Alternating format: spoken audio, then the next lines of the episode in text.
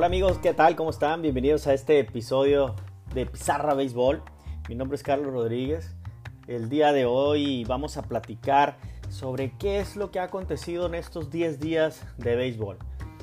10 días desde que arrancó la temporada de béisbol, en donde sin duda ha habido muchísimos eh, eh, temas que tratar. Eh, pareciera que en 10 días estaríamos platicando únicamente de de los standings, de cómo van aquellos equipos que empezaron y arrancaron bien la temporada o aquellos que, que todavía traen una, un arranque lento. Pues bueno, en esta ocasión vamos a platicar también, adicional a eso, standings, cómo la división, cómo van aquellos jugadores que entraron en un slam desde el inicio de la temporada, también aquellos... Eh, bateadores o pitchers que arrancaron de forma explosiva, también así equipos que arrancaron de forma explosiva y hay otros que, eh, pues bueno, han batallado en este inicio de temporada. 10 días en donde ha pasado mucho, ha habido récords, también ha habido debuts de eh, jugadores.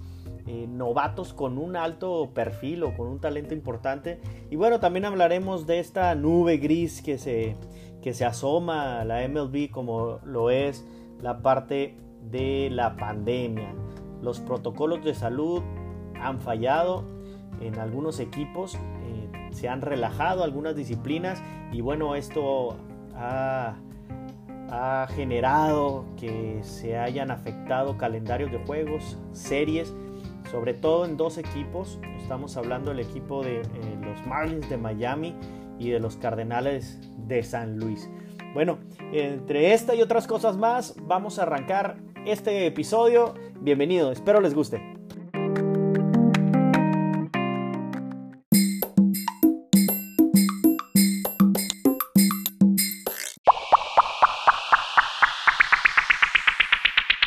Bueno amigos, vamos a arrancar con la nota negativa, ¿no? Para después irnos a todo lo positivo del béisbol. Pero la nota negativa que la tenemos que hablar porque es un tema que ha generado incertidumbre en cuanto a la continuidad de la temporada.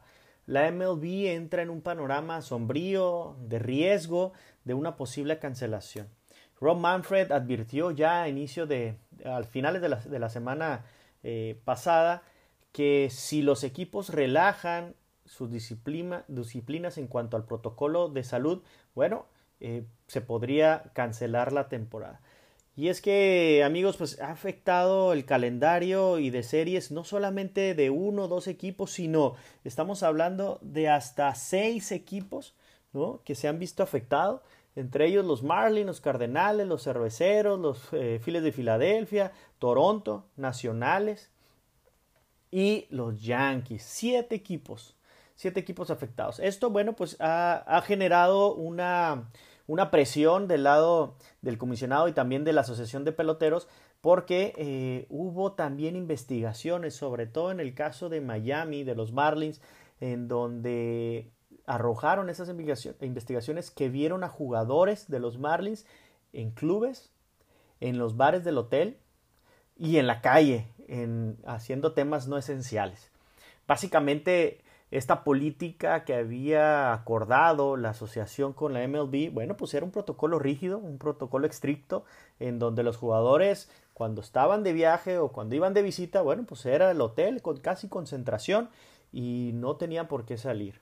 Bueno, ahora sucedió que se han visto peloteros eh, pues inmiscuidos ahí en algunas actividades pues no esenciales y sobre todo pues que han afectado directamente a su equipo, pero han afectado a la liga, a la liga completa. Eh, hay jugadores ahora de Cardenales en donde, eh, según las investigaciones, los vieron, algunos de ellos los vieron en casinos. Entonces, ¿cómo es posible que haya 28 equipos que quieran jugar y terminar esta temporada cumpliendo con los protocolos de salud y haya otros equipos en donde no se les exija a sus jugadores que bueno, que tomen las medidas que deban de tomarse dentro y fuera del, del, campo, dentro y fuera del estadio, desde los viajes, desde el avión, desde el autobús de traslado, desde el clubhouse, desde, desde los workouts que hacen, desde el entrenamiento, bueno, pues que cuiden que no haya contacto con el otro equipo adentro del estadio, que usen sus cubrebocas durante el juego, en el dugout, Eh, y bueno, pues que no haya tantos jugadores en cada uno de los, de los dugouts para que eh, pues pudiera prevenir, por supuesto, con la sana distancia un posible contagio, un posible brote. Lamentablemente, pues ha sucedido con Miami. 18 jugadores, 18 peloteros dieron positivo. Cosa que, bueno, pues afecta al roster. Si bien es cierto, es un roster de 30, pues estamos hablando de más de la mitad del roster.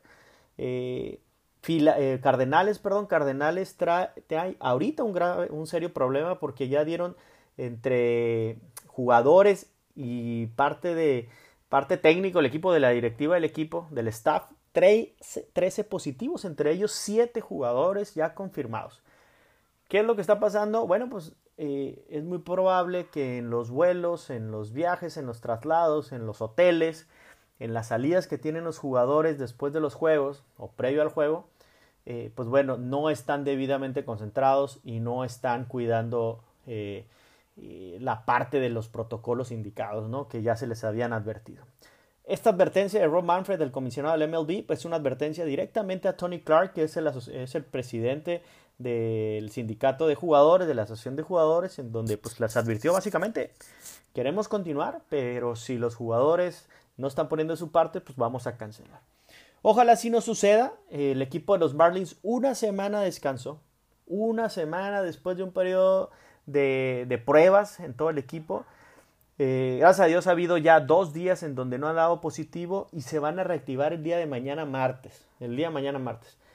También afectó al equipo de Filadelfia porque Filadelfia fue la primer serie enfrentando a Miami, jugando en Filadelfia y bueno, pues al momento de tener contacto con el equipo de Miami se presumía que también iba a haber eh, infectados por parte de Filadelfia, cosa que no fue así, pero afectó toda una semana de juego. Ustedes saben que en el béisbol es mucho tiene que ver con la parte de la rutina, sobre todo en el picheo. Y descansar una semana, pues vamos a ver qué tanto les afecta. Filadelfia arranca hoy serie contra los Yankees. Eh, después de tantos juegos, vamos a ver qué tanto les afectó. Marlins arranca mañana serie contra los Orioles. Y los Cardenales que tenían enfrentamiento hoy contra Milwaukee, bueno, pues van a, se cancela la, se cancela la serie contra, contra Milwaukee. Eh, perdón, contra Detroit. Cardenales iba a jugar contra Detroit lo que va a pasar es que, pues hasta que no se realicen más exámenes, que es muy probable, si ya hay siete jugadores contagiados, pudiera haber más. Estos brotes alertan a las ligas mayores de una posible cancelación. Apenas a 10 días de que arranque la temporada, bueno, es un tema delicado. Esperemos que, que los equipos eh, tengan ahí eh, pues mayor seriedad o le dan mayor seriedad a este tema para que la temporada pueda continuar y como lo hicieron en la NFL ahora que aprobaron los protocolos aquel jugador que se contagie y haya sido visto en un casino, en un bar, eh, este, o fuera haciendo otras actividades con más gente, sin su sana distancia, sin usar cubrebocas, pues eh, en la NFL se va a castigar sin pagarle su sueldo. Yo, es lo que deben de hacer en, en, la, en las ligas mayores. Ojalá suceda, suceda así. Bueno amigos, vamos a ahora a entrar ya un poquito a detalle de estos, de estos 10 días de, temporada, que ha sido 10 días pues diferentes a cualquier otra, ¿no? Vemos estadios vacíos, vemos el sonido por ahí de aplausos, vemos el sonido de, de en, donde pues, le echan porras a un equipo, ¿no? Al equipo de casa, pero bueno, pues no es lo mismo, nunca será lo mismo ver asientos vacíos, ver 40 mil, 50 mil asientos vacíos en cada estadio. Eh, por supuesto no será lo mismo. Trata, la televisión ha tratado de que en las gradas eh, digitalmente ponen, ponen aficionados, cosa que pues, a mí no me gusta, no tiene ningún caso, ningún sentido. Eh, hay otros equipos que han puesto ahí pues cartelones en forma de aficionados, de fans, ¿no? Que han llenado ciertas partes de, de las gradas, en algunos atrás del backstop, atrás en el fielder, tratando un poquito de, bueno, pues de, de, generar ese vacío, de generar, este, o llenar un poquito ese vacío que existe en los estadios. Lamentablemente, pues no va a ser, no va a ser lo mismo. Sin embargo, bueno, pues la, la pelota este, se sigue jugando, la pelota está ahorita eh, en, el, en el día 10, 11 que arranca hoy lunes y creemos que ha habido cosas muy positivas también porque se han roto récords. Vamos vamos a ir platicando un poquito de, de algunas cosas que han sucedido y ahorita vamos a hablar un poquito cómo le está yendo a los equipos y sus divisiones. Nos vamos a ir hasta ahora, hasta el día 10, este, a hacer un balance del día de arranque de temporada 23 hasta el, hasta el día de ayer domingo, ¿no? Que, que se concluyeron estos primeros 10 días, pudiéramos decirle, eh, pues un porcentaje este, importante ya de la temporada se cumplió. Algunos empezaron a batallar, otros empezaron con sorpresa en sus equipos. Ahorita vamos a platicar de eso. Pero bueno, déjenme decirles que esta parte de, de, la pandemia pues también se ha visto afectada en donde ha habido jugadores que han decidido dejar eh, la temporada 2020. Han decidido no jugarla.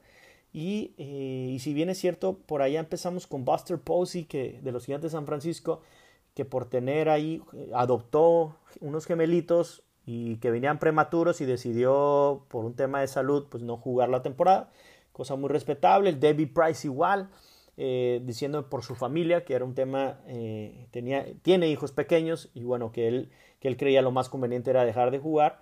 Lorenzo Kane fue la nota del fin de semana, porque Lorenzo Kane, jugando ya con los cerveceros de Milwaukee, eh, decidió no participar más en esta temporada. El fielder central de Milwaukee decide hacerlo y bueno, pues otra vez se prenden las alarmas, ¿no? Porque dicen, un jugador ya activo decide no jugar, bueno, pues quiere decir que es muy probable que él haya visto que no estén siguiendo los protocolos muchos de los equipos, incluso el de su equipo. Pero eh, el día de ayer domingo hubo otro, también importante. Ha habido otros, lo estoy mencionando los, los que tienen más renombre, ¿no? Como Debbie Price, Buster Posey, Lorenzo Kane y el día de ayer, lo, eh, Joanny Céspedes, de los Mets de Nueva York, en donde no, simplemente no se presentó al estadio, llegó, llegó todo el equipo al estadio de Nueva York, eh, perdón, estuvo en Atlanta, estaban en Atlanta jugando, llega el equipo al estadio de Atlanta a, cerrar la serie con los Bravos, y bueno, simplemente Joanny Céspedes no sabían dónde estaba, fueron a buscarlo al hotel, en el hotel estaba limpio, no había nada en su cuarto, en su habitación, y hasta después se generó pues una, inquietud de dónde pudiera estar y sale por ahí un, comunicado, no tanto formal, pero al final un comunicado en donde Joenny Céspedes decidió dejar la temporada y no jugarla debido al tema también de COVID-19. Pues lamentablemente son, son jugadores muy buenos que, que dejan a sus equipos. Eh, esperemos que esto no, no sea un brote, ¿no? Como como los que les dio a, los Marlins y a, Cardenales, un brote de emociones y que otros jugadores también puedan continuar por, ese misma, por esa misma ruta de dejar la temporada. Esperemos que no sea así, que sean eh, los únicos y que bueno, eh, que, que, si realmente eh, la MLB y los mismos equipos generan penalizaciones, y medidas mucho más estrictas con los jugadores, bueno, pues esperemos tener una temporada saludable. Esto va a servir, por supuesto, y que sirva, ¿no? Como de experiencia para otras ligas que van a arrancar, como la NFL también, que sirva y que se considere eh, qué es lo que, que pudieran, eh, pues, generar algunos protocolos en donde estén viendo que no están funcionando en, en la MLB, que lo puedan hacer en la NFL. Pero hay que recordar, las ligas mayores se juegan todos los días básicamente. Eh, hay viajes dos veces por semana, ¿no? Por lo regular. Es complicado la logística de la logística completa para no poder eh, contagiarse. Estamos hablando de que no solamente son 30 jugadores en el roster, sino súmenle eh, coach, instructores, este, ayudantes, staff médico, el, staff training, staff, en fin, hay, Estamos hablando de un buen número, ¿no? Un buen número y bueno, esos juegos constantes y viajes constantes pues también genera eh, mucho mayor riesgo. Bueno, eh, pero también otros regresaron, ¿no? Estos se fueron, pero otros regresaron. Y hablamos, por ejemplo, eh, de el Freddie Freeman, del primera base de los Bravos de Atlanta, regresa y regresa de gran forma, este, bateando a lo loco, Freeman. También eh, regresó Juan Soto, que ya fue dado de alta. Harold, Chapman también. Nick Markakis, que, estaba con los, que está con los Bravos de Atlanta y que había decidido dejar la temporada, bueno, pues tomó la decisión de regresar. Esa es una buena, muy buena, muy buena noticia.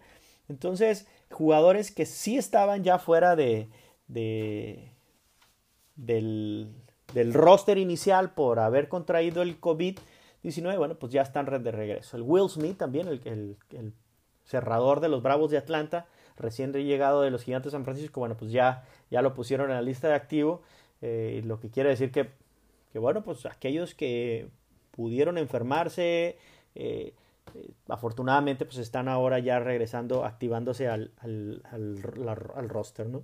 Entre otras cosas que han sucedido en ligas mayores, bueno, pues son lesiones, que estas no las vamos a dejar de ver nunca en ninguna temporada. Y bueno, las lesiones que más han llamado la atención es la de Justin Verlander, que en un principio se escuchaba que iba a perder toda la temporada. Sin embargo, un tuit de él diciendo que solamente dos semanas, así lo habían previsto sus médicos los doctores. Y bueno, vamos a ver qué tanto eh, tiene esa afectación, que parece ser que es en el hombro derecho, qué tanto le afecta a Justin Verlander y a los Astros de, a los Astros de Houston estas dos semanas en donde no contarán con Justin Verlander. Y, a su regreso, si es que regresa, bueno, qué tanto pudiera eh, estar eh, afectado. Otra mala noticia la de Eduardo Rodríguez, el, el pitcher estelar para esta temporada de los, de los Boston, de los Rojas de Boston. Él contrajo el virus y sin embargo tuvo una afectación directa a su corazón en donde se, inflama, se inflamó el, el corazón por lo que sus médicos, eh, eh, el staff del mismo equipo, la directiva y, él mismo tomaron la decisión pues, de no exponerlo más y eh, no jugar esta temporada. lamentablemente ahí para el equipo de Boston pues ya se les... Chris Sale que no iba a jugar esta temporada y luego Eduardo Rodríguez pues bueno, será una temporada complicada. Y súmenle la, la salida de Debbie Price en, ahora en invierno y la de Mookie Betts, pues vemos ahí que complicado para el equipo de Boston el, estar peleando por lo menos los primeros lugares de esa división. Va a ser una temporada difícil. Otro jugador también de los Yankees, Tommy Calney, un, un velocista, este setup de, de, este gran bullpen que tienen los Yankees de Nueva York, pues también eh, sufrió una lesión y esa sí es Tommy John. Eh, va a ser la cirugía Tommy John, lo que quiere decir que no estará el resto de esta temporada. El mexicano Roberto Zuna lamentablemente también trae una, un problema, una molestia en el codo. Eh, ya lo pasaron a la lista de inactivos, la lista de lesionados. Vamos a ver que esperemos que, el, que Roberto Zuna, el mexicano, bueno, eh, pueda regresar en esta temporada. Eh, después de esa dolencia en el codo, esperemos que nada más sea una cuestión de, de, precaución y por eso lo mantienen en la lista de lesionados. Bueno, eh, Hubo datos curiosos en esta, en esta, o ha habido datos curiosos en estos 10 días de la temporada. Pues se han roto récords, récords importantes. El que nos interesa, y ahorita hablando un poquito del mexicano Roberto Zuna, hablamos también del récord que rompió Oliver Pérez, nuestro pitcher mexicano Oliver Pérez, que ya tiene, cumplió 18 años jugando eh, temporadas en grandes ligas. 18 temporadas con la del 2020, cosa que ha pasado ¿no? Eh, a jugadores mexicanos como Valenzuela, como Vini Castilla, Adrián González, en fin, eh, jugadores que tenían 17 eh, años o menos, pero bueno, en este será el mexicano con más temporadas jugadas, Oliver Pérez, el zurdito relevo de los indios de Cleveland, bueno, pues muchas felicidades al mexicano por tener una, una carrera tan larga, tan longeva y por supuesto exitosa. Eh, otro de los récords que se rompió, bueno, pues es el de Aaron Judge, el fielder de los, de los bombarderos de Nueva York, de los Yankees de Nueva York, que empezó calientito la temporada. El Aaron Judge eh, es el primer pelotero después de 13 años, no se conseguía desde hace 13 años que lo hizo Alex Rodríguez en pegar jonrón en 5 juegos seguidos. Aaron Judge empezó calentito la temporada con 5 jonrones seguidos. Y bueno, del lado del picheo tenemos a Tyler Alexander, este es de los Tigres de Detroit. Tal vez nadie lo conocíamos o por poco se había mencionado. Eh, tampoco no había tenido una carrera tan exitosa en ligas menores, pero el día de ayer domingo eh, consiguió nueve ponches seguidos. Nueve ponches seguidos. Entró de relevo y sacó tres entradas ponchando a cada uno de los bateadores que enfrentó. Es, le faltó un solo ponche para empatar el récord de Tom Seaver de los Mets, que había ponchado a 10, eh, a 10 eh, bateadores contra el equipo de los padres en aquel entonces. Tom Seaver había conseguido ese récord de 10 ponches. Le faltó uno, pero bueno, sin embargo, 9 ponches em, alcanza este novato Tyler Alexander. Pues bueno, una, una histórica también eh, inicio de temporada, ¿no? Porque estamos hablando de que fueron sus primeros juegos. Eh, otra de las cosas eh, que pudiéramos hablar en par, también regresando un poquito a las lesiones, podemos hablar de la de Shoyet Otani, el japonesito que, que, batea y picha, ¿no? Y no deja cachar. Batea y picha y al final Otani que se esperaba que solamente los domingos iba a pichar. El domingo pasado ya, el segundo domingo de la temporada, pues volvió a pichar. En el primero le fue muy mal y en el segundo también. Y bueno, eh, hoy eh, se escucha la noticia de que trae una molestia en el brazo de lanzar. ¿no? Eh, ya le hicieron una radiografía, vamos a ver qué tal, qué tanto tiene dañado ese, ese hombro derecho en el, su brazo de lanzar. Y bueno, que sí, a ver si los angelitos los, lo dejan seguir tratando de, de, pichar. Yo creo que Otani debe de tomar ya una decisión o picha o batea. Y creo que por lo que se ha visto ha sido mejor bateador que, que, pitcher. Eh, Angelitos tiene muy buen bateo. Otani, por supuesto, lo ocupan ahí. Y creo que al estar pensando, este, o su mente tenerla que va a pichar el domingo y que tiene que hacer una rutina para el pichar el domingo, pues le afecta la parte de, de batear. Digo, han sido pocos jugadores, digo, no es un Babe Ruth tampoco que, que sabíamos que, o bueno, supimos, ¿no? Que, que, bueno, podía batear y pichar. Eran otras épocas, es muy difícil ahorita poder concentrarse y tener ambas eh, habilidades. Las tenía Otani en, en, Japón, pero bueno, ligas mayores es otro, es el, es el mejor béisbol del mundo y bueno, estamos viendo aquí que, que no ha sido eh, su mejor habilidad en la parte de pichar. Su bateo yo creo que tiene que estar ahí, bateando como designado o jugando alguna posición, fielder. Pero bueno, vamos a ver qué es lo que sucede con esa molestia que tiene el brazo.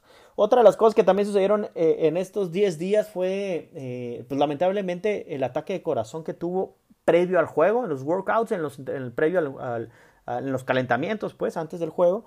el coach de banca de los cerveceros de Milwaukee Pat Murphy, lo recuerdan ustedes porque fue manager interino de los padres de San Diego. Bueno, tuvo un ataque al corazón. Eh, al parecer está en el hospital y, bueno, ya está, en mejores condiciones de salud, pero bueno, fue un tema también que de, noticia ahí importante eh, en, las, en, las, grandes, las grandes ligas. Gracias a Dios está, está mucho mejor. Bueno, eh, uno de los debuts que tuvo ahora sí, como mexicanos, el debut de Víctor González, un zurdito mexicano este, que juega para los Dodgers de Los Ángeles, hizo el debut en Arizona, eh, es un zurdito que tiene buena velocidad, eh, tiene una recta de 96-97 millas, bueno, pues felicidades a Víctor González por su, por su debut, vamos a ver qué tal, qué tal funciona en las grandes ligas.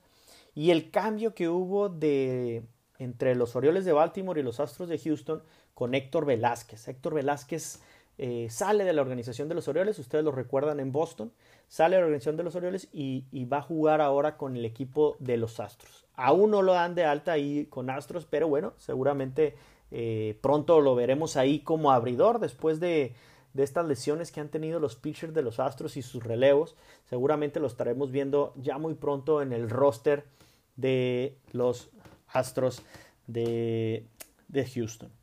Eh, Julio Urias, el mexicano, también salió con dos salidas de calidad. Eh, en su lleva dos salidas y, pichó su primer juego contra los Gigantes y el segundo contra Arizona. Eh, pichó bien, este, tiene 11 entradas con 2.45 de efectividad, 8 ponches.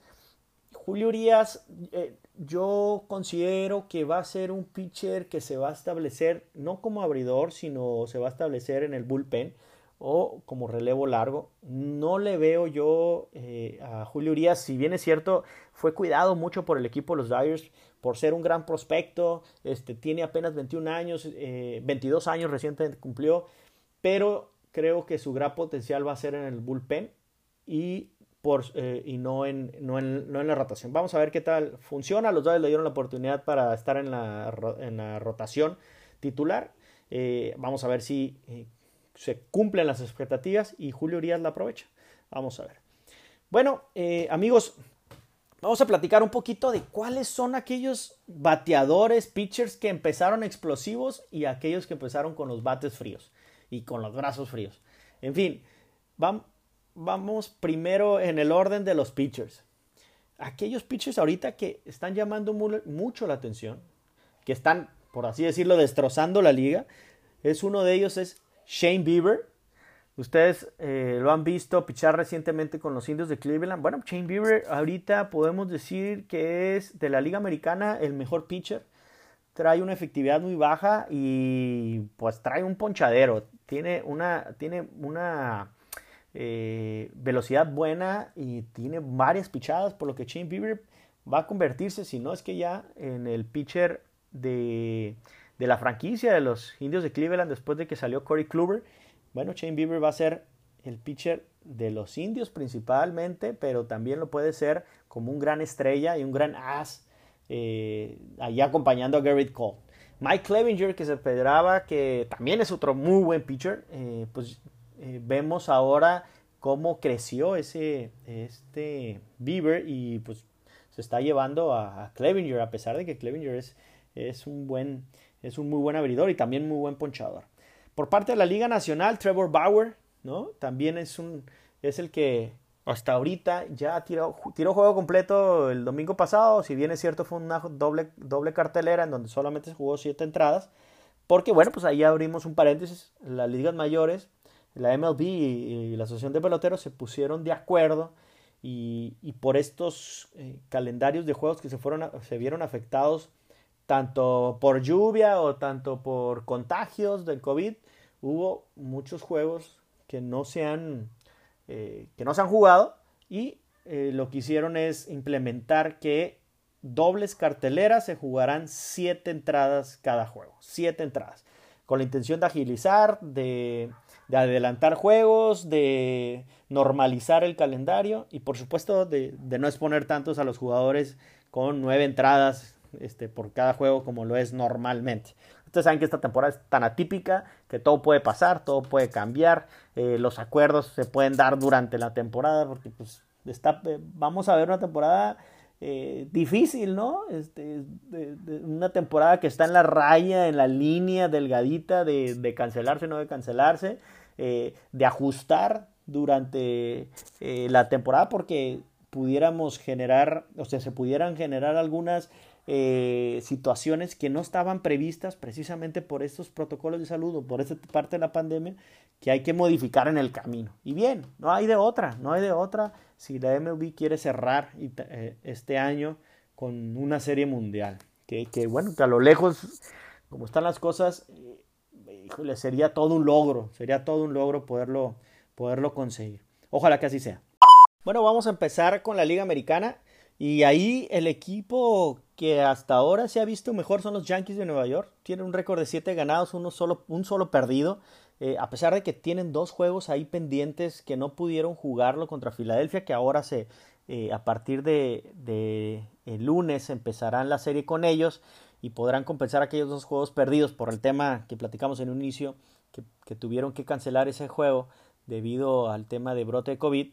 Bueno, eh, enfrentarán ahora eh, a los Phillies de Filadelfia, pero los Yankees han funcionado, tienen eh, este récord, porcentaje de 875 de récord de ganados y perdidos, eh, y los Yankees van a seguir así. El, equipo de los Yankees es uno de los favoritos para ganar la Serie Mundial.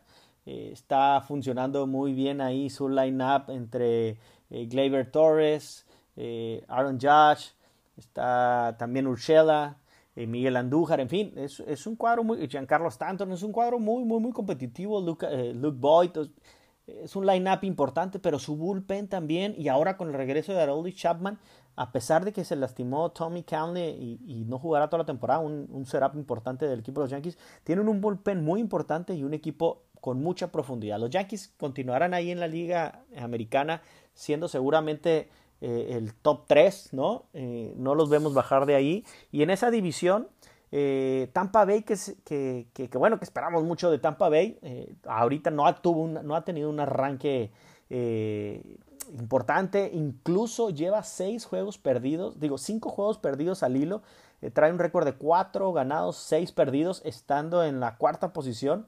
Eh, Baltimore, los Orioles de Baltimore, ¿quién iba a pensar que los, Baltimore, eh, los Orioles de Baltimore ahorita traigan récord ganador de cinco ganados, tres perdidos hasta los, primeros 10 días de la temporada? Llevan tres ganados seguidos, le barrieron a Tampa Bay y bueno, los Orioles eh, no van a mantener ese ritmo, se van a caer, van a, va, a ser una, va a ser una temporada también que, complicada para ellos.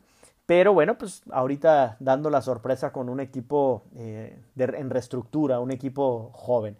Aquí Boston, los Medias Rojas de Boston es el, es el, el equipo que más afectado después de estas salidas de grandes jugadores como David Price, Mookie Betts, pero también de grandes lesiones como Chris Hale y Eduardo Rodríguez, que lo platicamos también. Bueno, va a batallar esa temporada. Tiene tres ganados, siete perdidos. Lleva tres perdidos al hilo. Y Boston seguramente con esas bajas en su rotación no va a aspirar a mucho eh, esta temporada.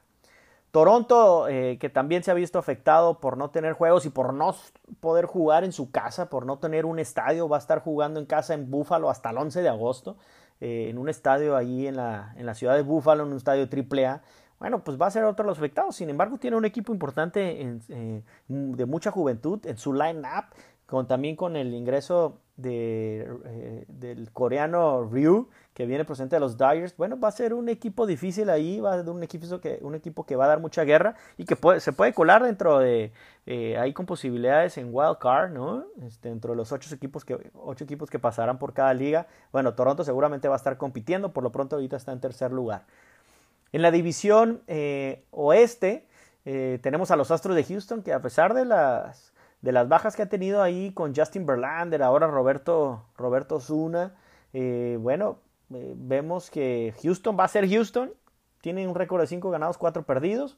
Eh, Oakland seguramente es el equipo que le va a seguir ahí compitiendo el primer lugar. Atléticos de Oakland que traen un gran equipo, traen un muy buen staff de picheo, traen un muy buen bullpen, mejor bullpen. Y bueno, un line-up ahí importante que Oakland siempre da lata.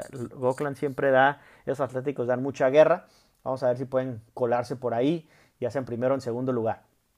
El resto ha, dejado mucho eh, que desear, sobre todo los angelitos de, Los Ángeles. Traen un récord de 3 ganados, 7 perdidos. Los angelitos que se esperaba mucho más de esa parte del line-up importante, como Trout, Rendon, Pujols, Otani, eh, Justin Upton.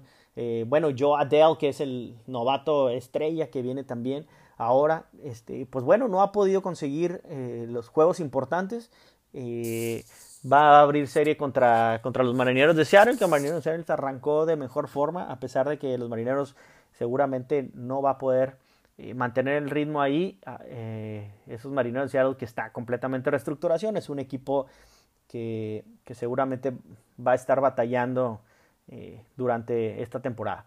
Y los Rangers de Texas, que con un nuevo estadio, pues bueno, no ha sido el mejor de los inicios, sin embargo, con una rotación ahí acompañando eh, a Lance Lynn está Mike Minor, que seguramente tendrán, tendrán buenas salidas y será un equipo que peleará poder estar jugando por lo menos en 500, tener un récord eh, positivo. Sin embargo, se le va a complicar ahí poder pasar a playoff. No los vemos en playoff. Y bueno, eh, vamos a ver si alguien puede dar la sorpresa aparte de, de Oakland que creemos que es el único que le puede competir a, Houston en esta división. En la Liga Central de la Americana están eh, los Minnesota, los gemelos de Minnesota, los Twins. Están 7 ganados, 2 perdidos, llevan 3 partidos al hilo ganados. Y bueno, ahí de cerca está White Sox, los Chicago White Sox que empezaron perdiendo los primeros juegos de la temporada, pero llevan 4 ahorita ganados consecutivos.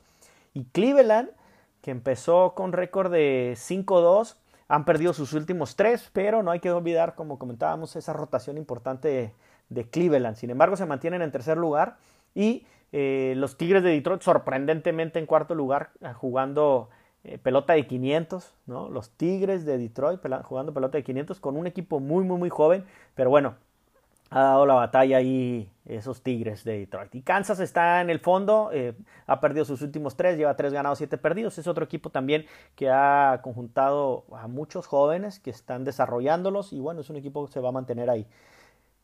Si habláramos que en la Liga Americana, para poner un poquito en contexto, eh, en estos 10 días de la temporada, con estos juegos, eh, hasta, hasta ahorita donde se han jugado, si fuera hoy, 27 de septiembre de este año, día que concluye la temporada, ¿quién estaría pasando? Yo sé que es corto, yo sé que son muy poquitos juegos todavía y que no representa nada, pero bueno, solamente haremos ahí la, ahora con esta nueva conformación, nuestro formato de playoff, eh, que, aumenta de cinco equipos que pasan de Cali, van a aumentar, aumentan a ocho. Y recuerden ustedes que van a ser, eh, va a entrar primero y segundo lugar de cada división. Y adicional a ellos van a entrar todavía un séptimo y octavo lugar de aquellos del que tengan mejor récord de toda la liga. Bueno, imagínense, de la división eh, oeste, ahorita estarían como primer lugar los Astros de Houston y los Atléticos de Oakland. Ellos son los que pasarían, Houston y Oakland. De la, de la este, Yankees y Baltimore. Yankees y Baltimore. De la central, Minnesota y Chicago White Sox. Minnesota y Chicago White Sox. Y bueno, el equipo de la de, que estaría entrando como 7 y 8, en los lugares 7 y 8 serían los Indios de Cleveland y los Tigres de Detroit. Ahorita como está conformado, como al momento, pues, ¿no? La fotografía del momento, si arrancarnos playoffs, esos serían los, los 8 lugares de postemporada para estos equipos. Cosa curiosa, que de la Liga, de la Liga Americana, en la, división central, entrarían cuatro equipos de los cinco. Minnesota, Chicago White Sox, Cleveland y Detroit. En fin. Bueno, vámonos a la Liga Nacional. Y en la Liga Nacional, eh, los Bravos de Atlanta, en la Liga, e, en la División Este, bueno, pues es el equipo, es un equipo muy difícil, es un equipo que va a estar peleando por el campeonato de la Liga Nacional, un equipo competitivo, un equipo con mucha profundidad, mucho novato, pero también mucho veterano que ya tiene eh, mucha experiencia tanto en playoff como jugando en una división este muy complicada. Y ahí estamos hablando que aparte de Ronald Acuña tienen jugadores como Ozzy Alvis como eh, Swanson que el shortstop ahorita que está teniendo una temporada eh, grandiosa. Eh, también tenemos a Marcelo Zuna, que viene procedente de los Bravos de Atlanta en la agencia libre. Eh, y bueno, aunado a eso, pues le podemos sumar a Adam Duval, que viene también de agencia libre. estamos, comenté ya a Freeman, el Travis Darnau del catcher. Estamos hablando de Ainciarte, el fielder central, Nick Markakis, que después de decir que no iba a jugar, ahora, lo está, ahora va a jugar ya la temporada. Tenemos a Cole Hammonds, que si bien es cierto no está jugando ahorita por lesión, bueno, pues también traen una rotación importante eh, con Soroka, Newcomb, eh, eh, por ahí se me escapa algún otro, Toussaint, está también con ellos en, el, cuerpo de relevos, está Will Smith, que viene a los gigantes, está Melancon o Melanson, que también es un pitcher importante. Y eh, tienen un bullpen y un, roster, un roster de cuidado, esos Bravos de Atlanta, que están considerados como uno de los favoritos para llevarse a la Liga Nacional. Bueno, ellos están en primer lugar. Eh, le sigue también por porcentaje de ganados y perdidos, a pesar de que solamente han ganado, digo, que han jugado tres juegos, pues están los Marlins de Miami, eh, ahí sí no pudiéramos considerar, pero los, Miami llevan dos ganados, uno perdido, fue la primera serie, no ha habido más, en fin. Washington los Nacionales de Washington, eh, que no podemos descartar a los, actuales campeones con esa rotación de Strasburg, Scherzer y Patrick Corbin. Cuidado con Washington, a pesar de que ya no está Rendón, pero ya regresa Juan Soto después de que estuvo afectado por el virus. Eh, Washington va a estar peleando ahí el primero y segundo lugar y si no un, un séptimo octavo del récord de, que, en general. Los Phillies de Filadelfia, que también solamente han jugado una serie, la única serie que han jugado fue contra Miami, hoy regresan. Y bueno, vamos a ver qué tanto responde Bryce Harper, eh, Real Muto, eh, eh, Didi Gregorius, Andrew McCutcheon, tienen Jen Segura, Ryan Hoskins, una rotación de aparte de Jake Arrieta, Aaron Nola, Chuck Wheeler, que recién fue contratado por ellos. En fin, Filadelfia se esperan muchas cosas. Vamos a ver qué tanto responde. Yo creo que ahí su debilidad viene siendo la parte de su bullpen. pero seguramente es uno de los que estarán peleando tanto la división como una posibilidad de eh, el mal llamado wild card, ¿no? El 7 y el octavo lugar en mejor récord de toda la liga. Y los Mets que están en el fondo ahorita llevan 5 perdidos seguidos, tienen una diferencia de carreras de menos 20.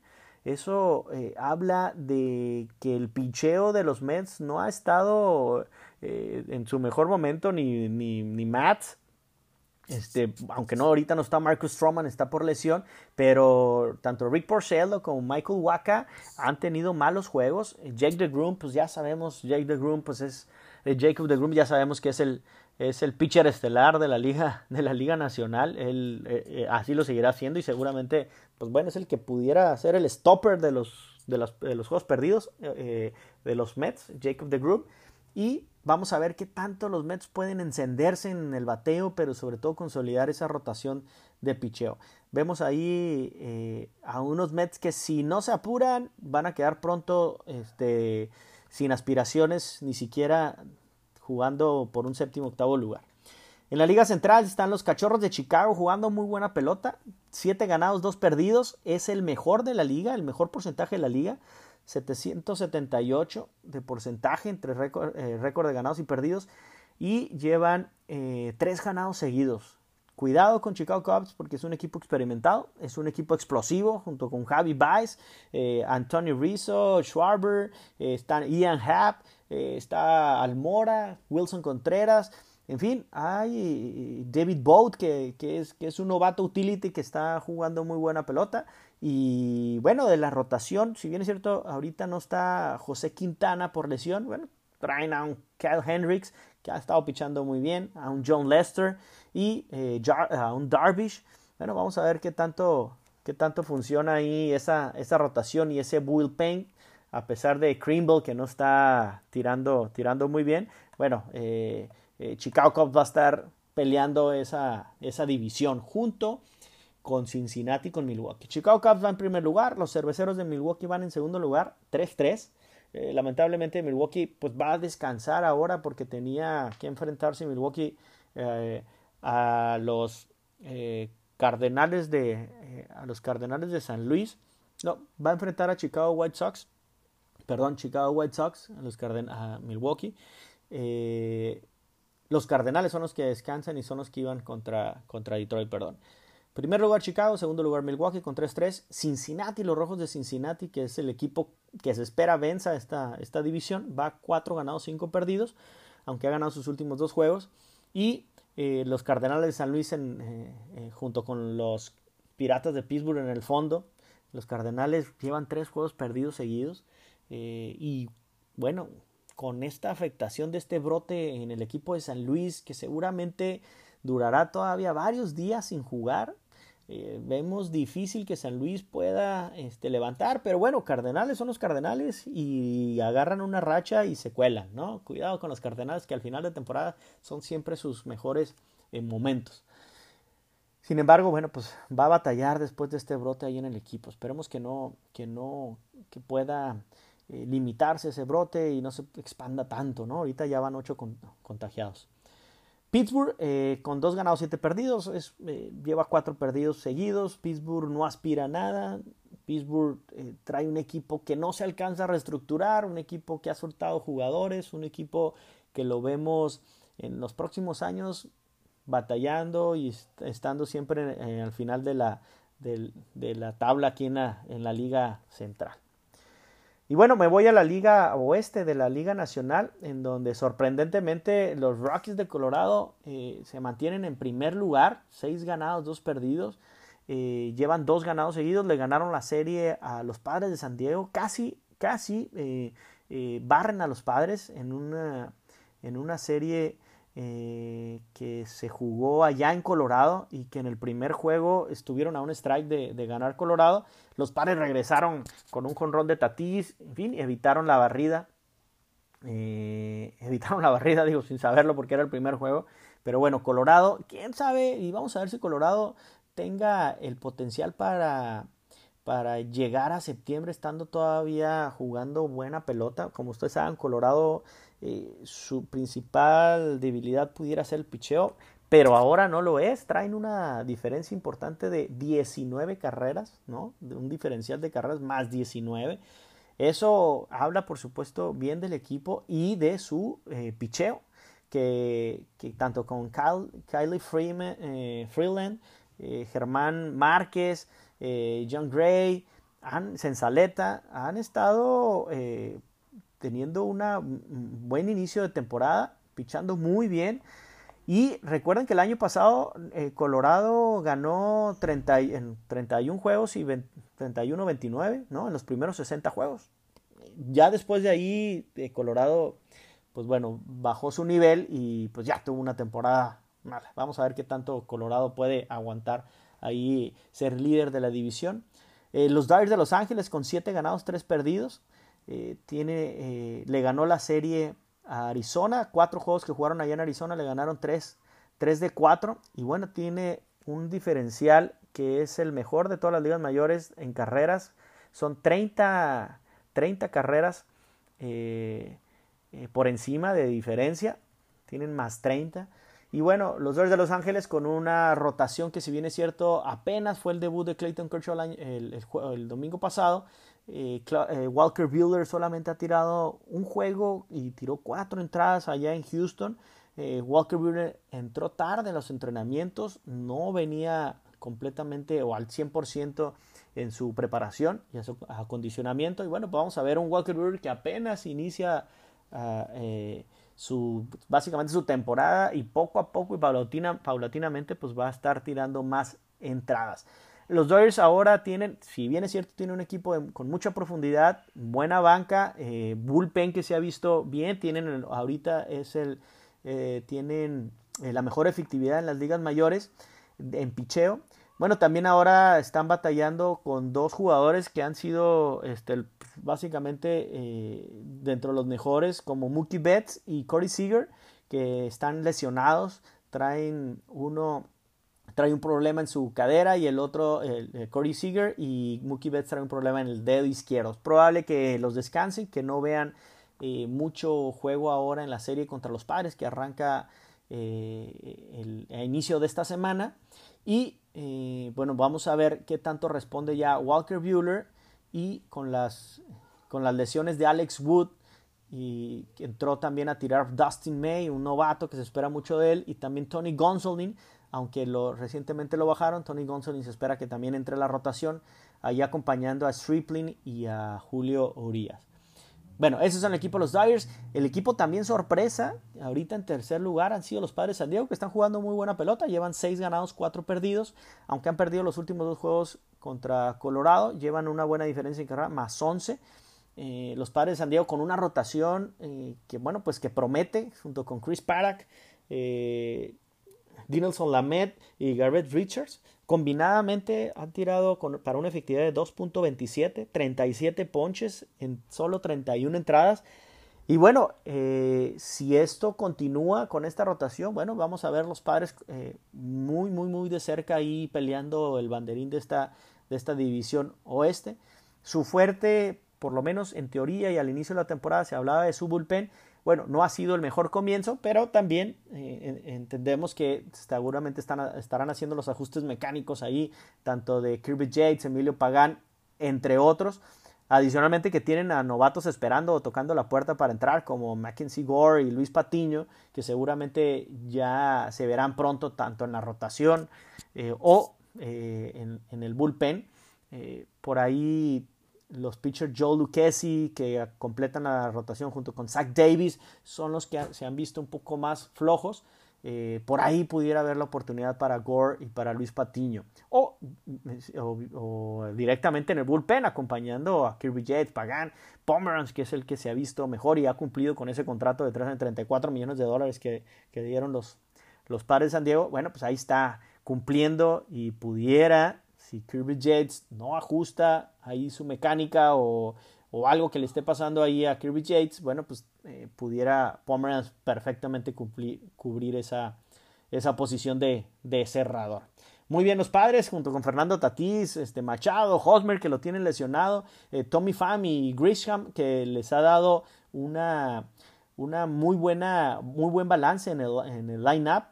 Will Myers que no se ha quedado atrás. Entonces estamos hablando de un equipo muy bien, un equipo que va a dar mucha guerra y vamos a ver qué sucede en la próxima semana con los padres de San Diego, que abren serie contra los Dyers en Petco Park y eh, contra Arizona el fin, de, el fin de semana.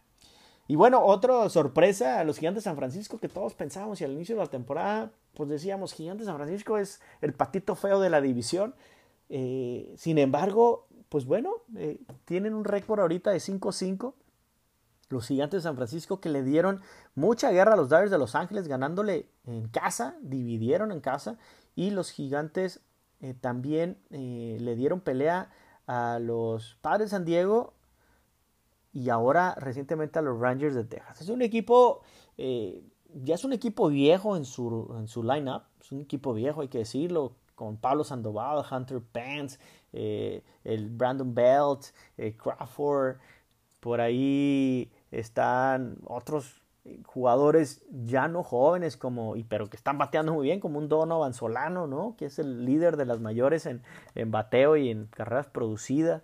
Eh, en fin es un equipo eh, eh, no tan joven sin embargo tienen allí dos tres jugadores importantes como Jastremski que está bateando muy bien el zurdito fielder derecho también tienen bueno, aparte de Donald tienen a un, pitch, a, un, utility que está jugando ahora segunda base, juega tercera base, eh, que viene, eh, ustedes lo recuerdan que ha estado eh, con Mets, ha estado con, con, con, el año pasado estuvo con Arizona, ¿no? Este, Flores, eh, que es un utility, pero que ha estado bateando bien.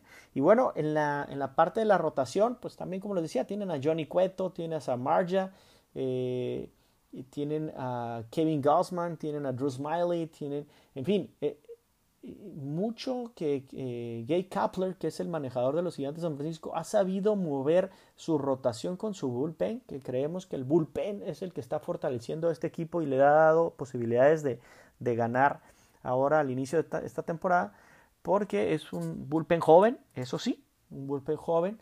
Y bueno, los gigantes, como siempre, pues son, los gigantes es un equipo aguerrido, es un equipo que, juega buena pelota.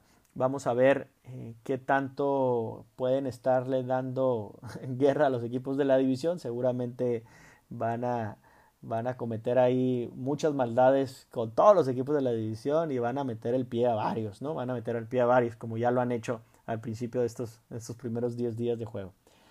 Y en el sótano, cosa increíble, y, lo, y así lo, lo, dije yo en un inicio, que yo veo a Arizona todavía eh, peleando, por supuesto, por la división, por lo menos un primero, segundo lugar, incluso si no fuera así, eh, entrando como entre séptimo y octavo con el mejor récord en la nacional, pero en playoff. Y bueno, eh, ha dejado mucho que desear. Tienen una diferencia de carreras de menos 25. Menos 25.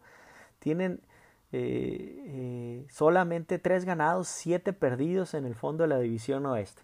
Vamos a ver qué, tan, qué tanto Arizona puede responder. Le toca una división difícil ahora a Houston y luego, y luego contra los padres de San Diego. Entonces, pues no va a ser fácil. Si esta semana Arizona no levanta vuelo, Arizona difícilmente se recupera. En fin, amigos, como ven ustedes, pues si, en, si en el, al término de la temporada, eh, suponiendo que fuera el término de la temporada ahora, en la Liga Nacional, ¿cómo estarían los playoffs? ¿Quién entra a playoff? Imagínense que hoy fuera 27 de septiembre, hoy el último día de juegos, pues hoy estarían los Bravos de Atlanta y los Marlins de Miami entrando a playoff. Vamos a quitar los Marlins porque solamente han jugado una serie y los vamos a descartar porque solamente llevan dos ganados, uno perdido. Y sí, en porcentaje ganados da, un porcentaje alto, pero al final de cuentas eh, ahí sería ahorita Atlanta y Washington. Los nacionales y los Bravos de Atlanta entrarían como primero y segundo. En la central, Chicago Cubs y los Cerveceros de Milwaukee. Uno y dos, Chicago y Milwaukee. En la liga, en la división oeste de la nacional, entraría Colorado y los Dyers, 1 y 2, Colorado y Dyers. Y estarían entrando como 7 y 8, en lugares 7 y 8 estarían entrando los Padres de San Diego y los gigantes de San Francisco empatados con los cerveceros de Milwaukee. Ellos serían eh, eh, el último lugar empatado, el octavo, ¿no? El octavo, eh, ahora sí espacio para entrar a postemporada, gigantes y cerveceros. Pues bueno, ahí están los ocho equipos. Vamos a ver qué tanto cambia de aquí a 10 días. Vamos a, vamos a ver qué tanto movimientos hay, qué tantas sorpresas, qué tantas condiciones tanto de salud como de lesiones, como de slumps, eh, como de rachas, pueden cambiar esto. Eh, así es el béisbol. Ahorita solamente es una fotografía a, los primeros 10 días. Y bueno, ahorita lo que podemos decir es que siga el béisbol, que nos siga entreteniendo eh, y que esperemos que las condiciones de salud, tanto los protocolos que se siguen, los equipos y las en la, en la misma eh, generalidad de los estadios, la liga, eh, la liga nacional y la liga americana, los protocolos que ya han acordado la MLB junto con la Asociación de Peloteros, las mismas directivas y clubes eh, adentro del clubhouse, pero también afuera, en los viajes, en los hoteles, en los traslados, bueno, pues puedan ser más estrictos para que podamos seguir viendo juego de béisbol. Bueno amigos, vamos a dejarlo hasta aquí este podcast. Espero les haya gustado. Esta es una reseña general de estos primeros 10 días. Si traen algún comentario, alguna sugerencia, qué nos falta, qué podemos detallar más, qué podemos eh, agregar, bueno, pues háganlo saber. Eh, pronto tendremos a un invitado y yo nada más les digo si que nos pueden seguir a través de, las redes sociales. Estamos, nos pueden encontrar como Pizarra Béisbol en Twitter, Facebook, Instagram.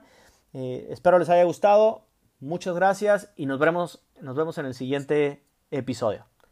Hasta luego.